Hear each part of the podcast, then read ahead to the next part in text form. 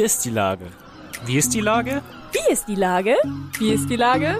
Wie ist die Lage? Wie ist die Lage? Wie ist die Lage? Der fast tägliche Podcast mit Lars Meyer.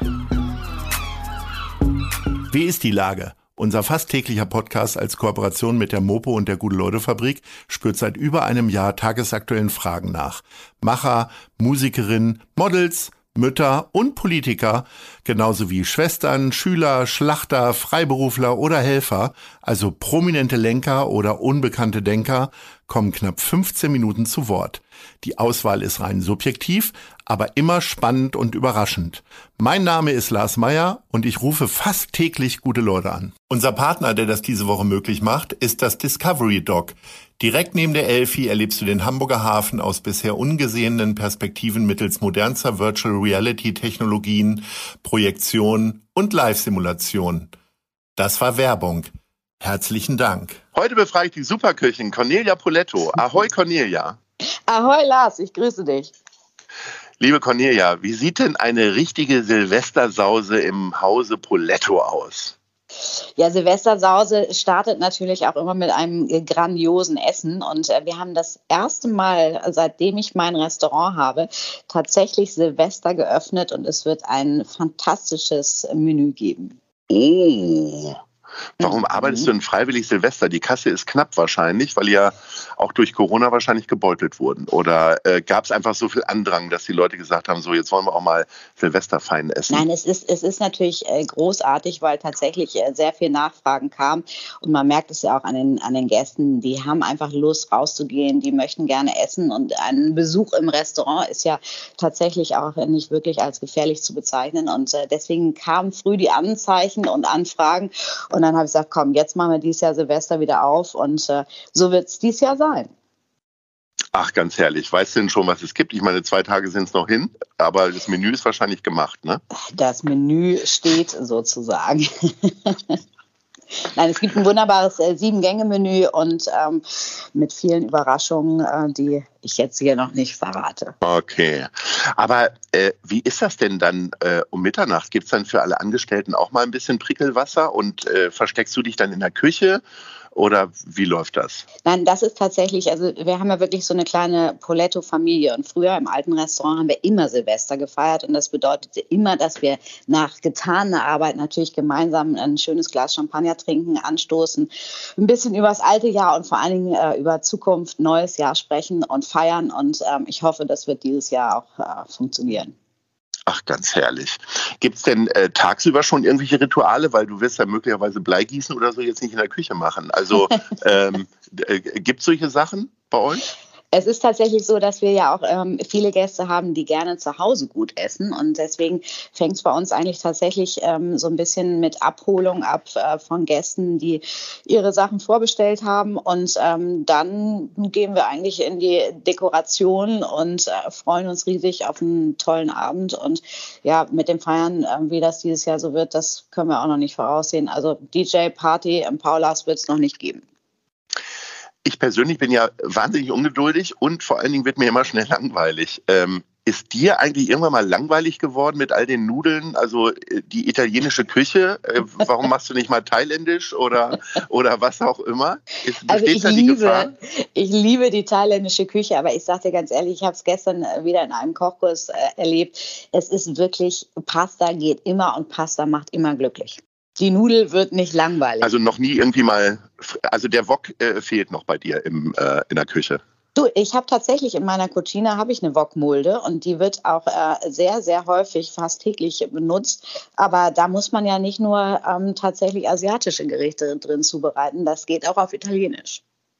Interessant. Mhm. Äh, meine Kollegin Leslie hat mir aufgetragen, dich zu fragen, warum du denn verdammt nochmal jetzt nicht mehr bei The Taste zu sehen bist. Das ist eine Kochsendung äh, auf Sat 1. Da äh, warst du früher in der Jury. Warum fehlst du da jetzt? Äh, da fehle ich ja tatsächlich schon lange. Also das ist ja auch vielleicht so ein Punkt, man muss mal aufhören, wenn es am besten ist. Es hat riesig viel Spaß gemacht, aber es ist auch ein sehr, sehr aufwendiges Format. Das bedeutete für mich immer fünf, sechs Wochen ähm, Aufzeichnung in München und ähm, dann habe ich irgendwann gesagt, weißt du was, so lange kann ich mal meine Gäste nicht mehr alleine lassen und ähm, habe, glaube ich, genau zum richtigen Zeitpunkt aufgehört. Gibt es denn weit neue Ideen jetzt im Fernsehbereich oder lässt du es erstmal locker rangehen? Du hast ja noch einiges auf dem Plan, ne? Ja, also es äh, gibt tatsächlich äh, ganz, ganz viele neue Kochformatideen und äh, an die ich auch involviert bin, worüber ich noch nicht sprechen darf, aber Natürlich es passiert nicht. was nächstes Jahr. Aber du, wir sind ja die Ersten, die es dann erfahren werden. Sowieso, Lars. Jetzt, jetzt sag uns mal, wir haben ja schon zu einem sehr frühen Zeitpunkt von der ähm, äh, neuen Bar gesprochen. Hat die denn nur endlich bald mal auf? Ja, Paulas ist, äh, glaube ich, auch Opfer der Corona-Zeit. Äh, Also die Bar, nicht deine Tochter. Nein, nein, die, die, die Paulas Bar ähm, wird tatsächlich nächstes Jahr eröffnen. Ich denke mal, ähm, passend zum 20. Geburtstag meiner Tochter, sprich am 11. Februar, sind wir spätestens am Start. Aber wir haben wirklich ein bisschen Verzögerungen durch Baustoffmangel, äh, Handwerker, die äh, nicht so antreten, wie ich mir es vorgestellt habe. Aber es nimmt jetzt langsam Form an. Das sind ja die Probleme, die wir alle gerade haben. Ne? Ich Ja, habe neulich versucht, einen Elektriker zu kriegen für eine kleine Baumaßnahme in der Wohnung. Äh, da haben sie mir gesagt, ich soll im Februar, März nochmal irgendwie nachfragen.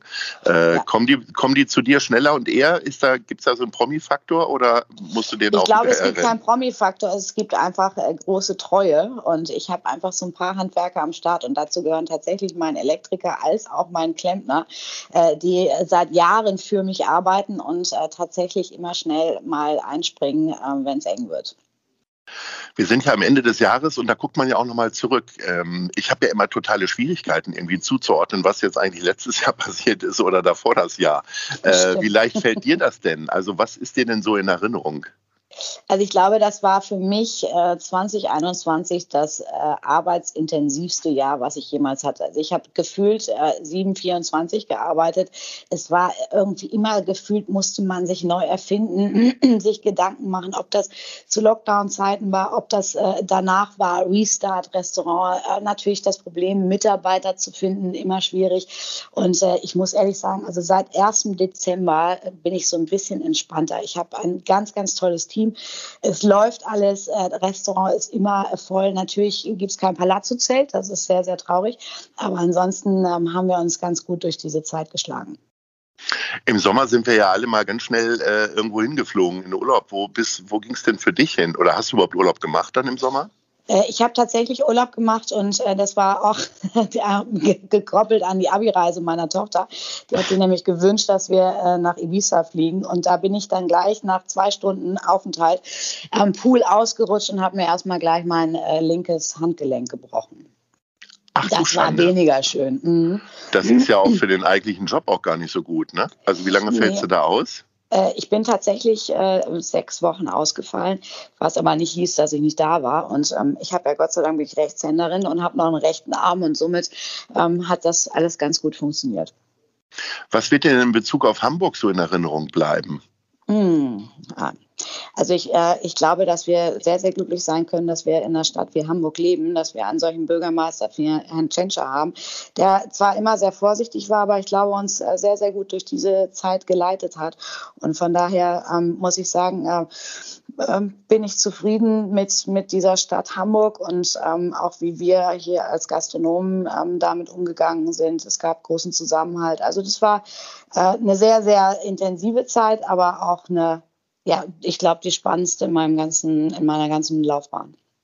Sind denn solche Themen wie ähm, äh, Kurzarbeit und Corona-Hilfen für dich auch ein Thema oder kriegst du es irgendwie anders alles hin?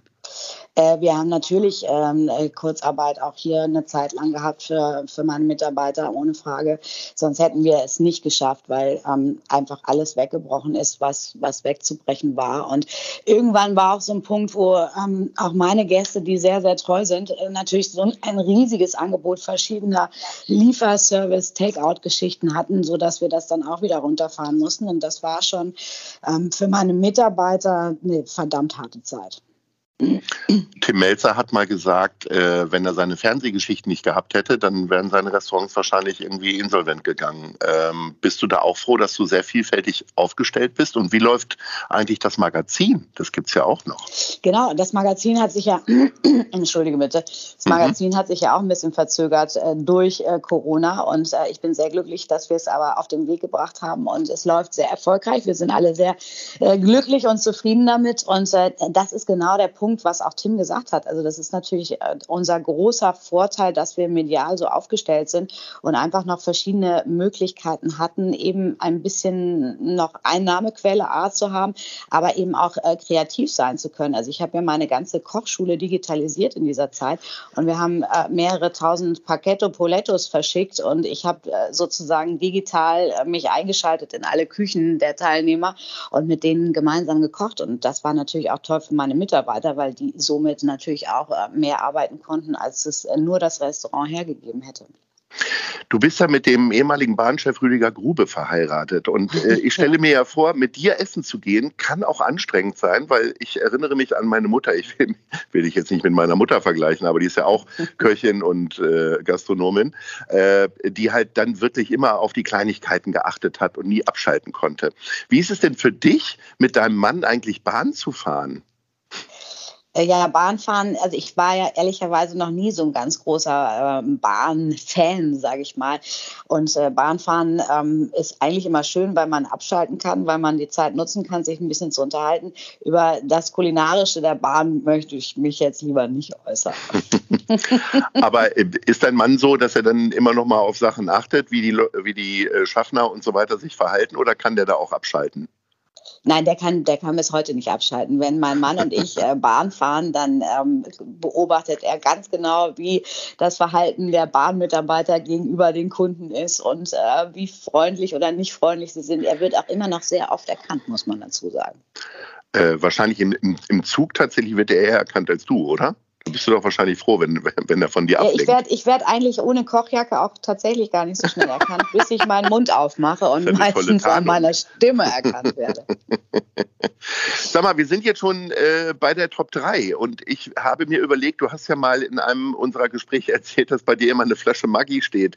Ähm, ich gehe mal davon aus, dass du auch zu Hause immer die feinsten äh, äh, Grundnahrungsmittel stehen hast aus dem Restaurant. Aber wenn es jetzt so um ganz einfache Lebensmittel geht, wo gehst denn du dann hin? Also beispielsweise Maggi kaufen, das wirst du ja wahrscheinlich nicht irgendwo im, in der Metro holen oder so. Nein, nein, also, äh, auch wenn bei meiner Mutter immer eine Literflasche Maggi steht, steht bei mir tatsächlich nur eine kleine Flasche ah, okay, Alles klar. Und äh, ich bin genauso, glaube ich, wie jeder normale Mensch. Äh, ich gehe in den Supermarkt, der bei mir um die Ecke ist und äh, das ist tatsächlich mein Edeka.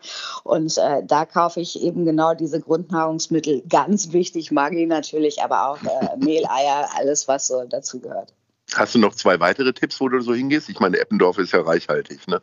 Eppendorf ist äh, auf jeden Fall reichhaltig und ich liebe auch zum Beispiel unseren kleinen äh, Viani-Laden. Viani ist oh, ja. um die Ecke, mhm. Eppendorfer Landstraße und äh, da kaufe ich tatsächlich sehr, sehr gerne italienischen Käse, Mortadella, ähm, also da, all das, was nicht auf meiner Speisekarte ist oder auch eine sehr gute fertige Tomatensauce, die meine Tochter immer benutzt, wenn sie mal sich selber was zubereiten muss. Das finde ich sehr natürlich. gut, weil ich habe mich immer gefragt, gefragt, ob das wirklich gutes Zeug ist, was die da verkaufen, weil es ist ja auch eine Kette. Ich habe das ja bei mir in Eimsbüttel auch um die Ecke, aber jetzt gehe ich mhm. mit noch, noch ruhigerem Gewissen gehe ich da jetzt einkaufen. Nein, also ich, so, ich kann sagen, ich bin ein großer Viani-Fan.